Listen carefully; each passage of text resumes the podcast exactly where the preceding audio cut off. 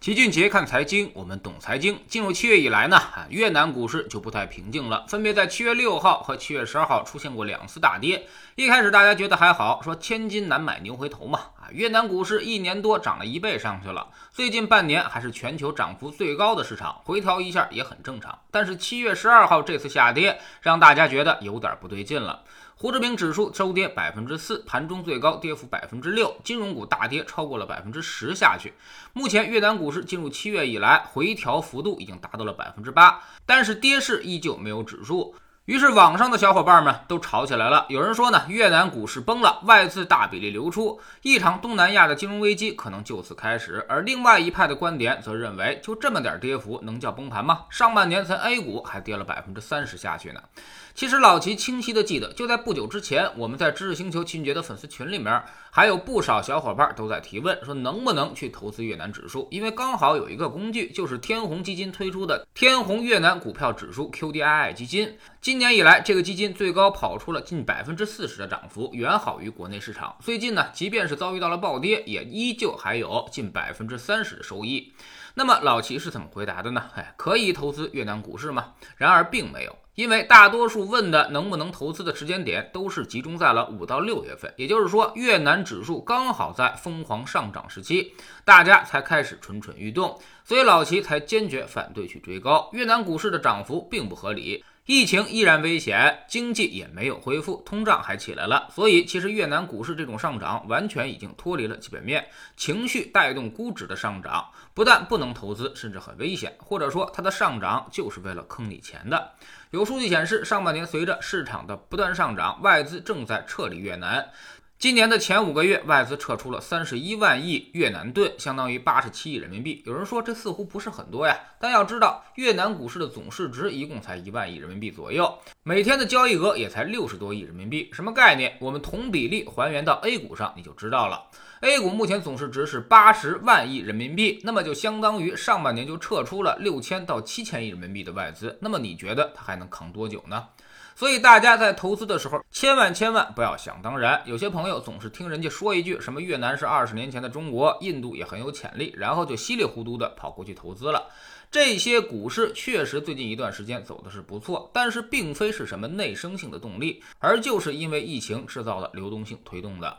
甚至呢，不但不该买，反而应该赶紧跑。新兴市场的股市往往具备高波动的特征，大起大落那是常态。之前涨了一倍上去之后再涨一倍的可能性是微乎其微，反而大跌一半的可能性却很大。去年的时候，老齐记得问投资印度的人要比越南多，但是今年问印度的人就比较少了啊。印度疫情爆发了，股市虽然还没跌，但是也不怎么涨了。这时候，其实老齐就建议大家尽量的把投资从新兴市场给撤出来，后面的风险已经是越来越大了。这些东南亚所谓的新兴经济体，其实抗风险的能力是极差的，基本上小命都在美联储的手里握着。只要美联储极度宽松，他们的日子就会好过很多。毕竟股市规模小，随便留住一点美元，那么股市就能被推起来。但是，一旦美联储那边收缩流动性，或者赶上了美元流动性危机，大量外资撤离的时候，股市就很容易出现崩溃。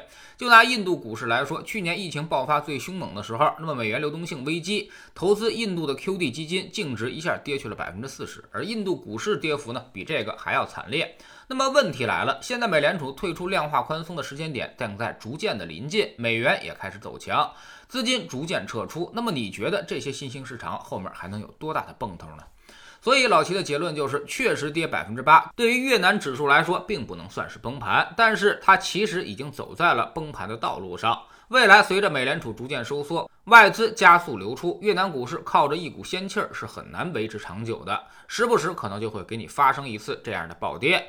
如果有这些投资的小伙伴，应该早点赎回，避免损失惨重。其实老齐说了这么多，大家也应该能总结出一些技巧，什么时候才可以去投资新兴市场呢？首先就是你得在美元的贬值期、美联储的宽松期，这时候呢才能够跟那些国际游资站在一起，去薅一把新兴市场的羊毛。其次，在美元的升值期或者在流动性危机，要么呢就是美联储即将收缩的时候，千万不要再恋战。第三呢，就是新兴市场波动极大，暴涨暴跌经常发生。暴跌之后，如果符合我们上面所说的那些条件，你可以参与一把。但是人家已经暴涨很多的时候，就千万不要再追了。所以任何投资都不是盲目的，都有它内在的方法论。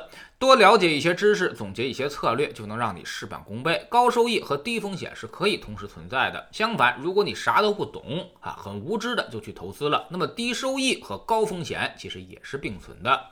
在知识星球秦杰的粉丝群里面，我们一直给大家找这样的一般性规律，从经济周期、货币周期、情绪周期来定位我们的位置，寻找最佳的投资策略。昨天呢，我们收到了一条好消息，信用周期可能会提前触底回升，那么四季度可能市场上就会有好事发生了。我们不但会给你结论，还会告诉你分析的方法和逻辑，让你以后可以学会自己去研究这些投资。在知星球老七的读书圈里，我们正在讲投资策略实战分析。昨天我们说到了为什么每天都盯着自己账户看的投资者最容易发生亏损，那么这又是为什么呢？为何努力的观察市场动向反倒成了罪过？原理在哪儿？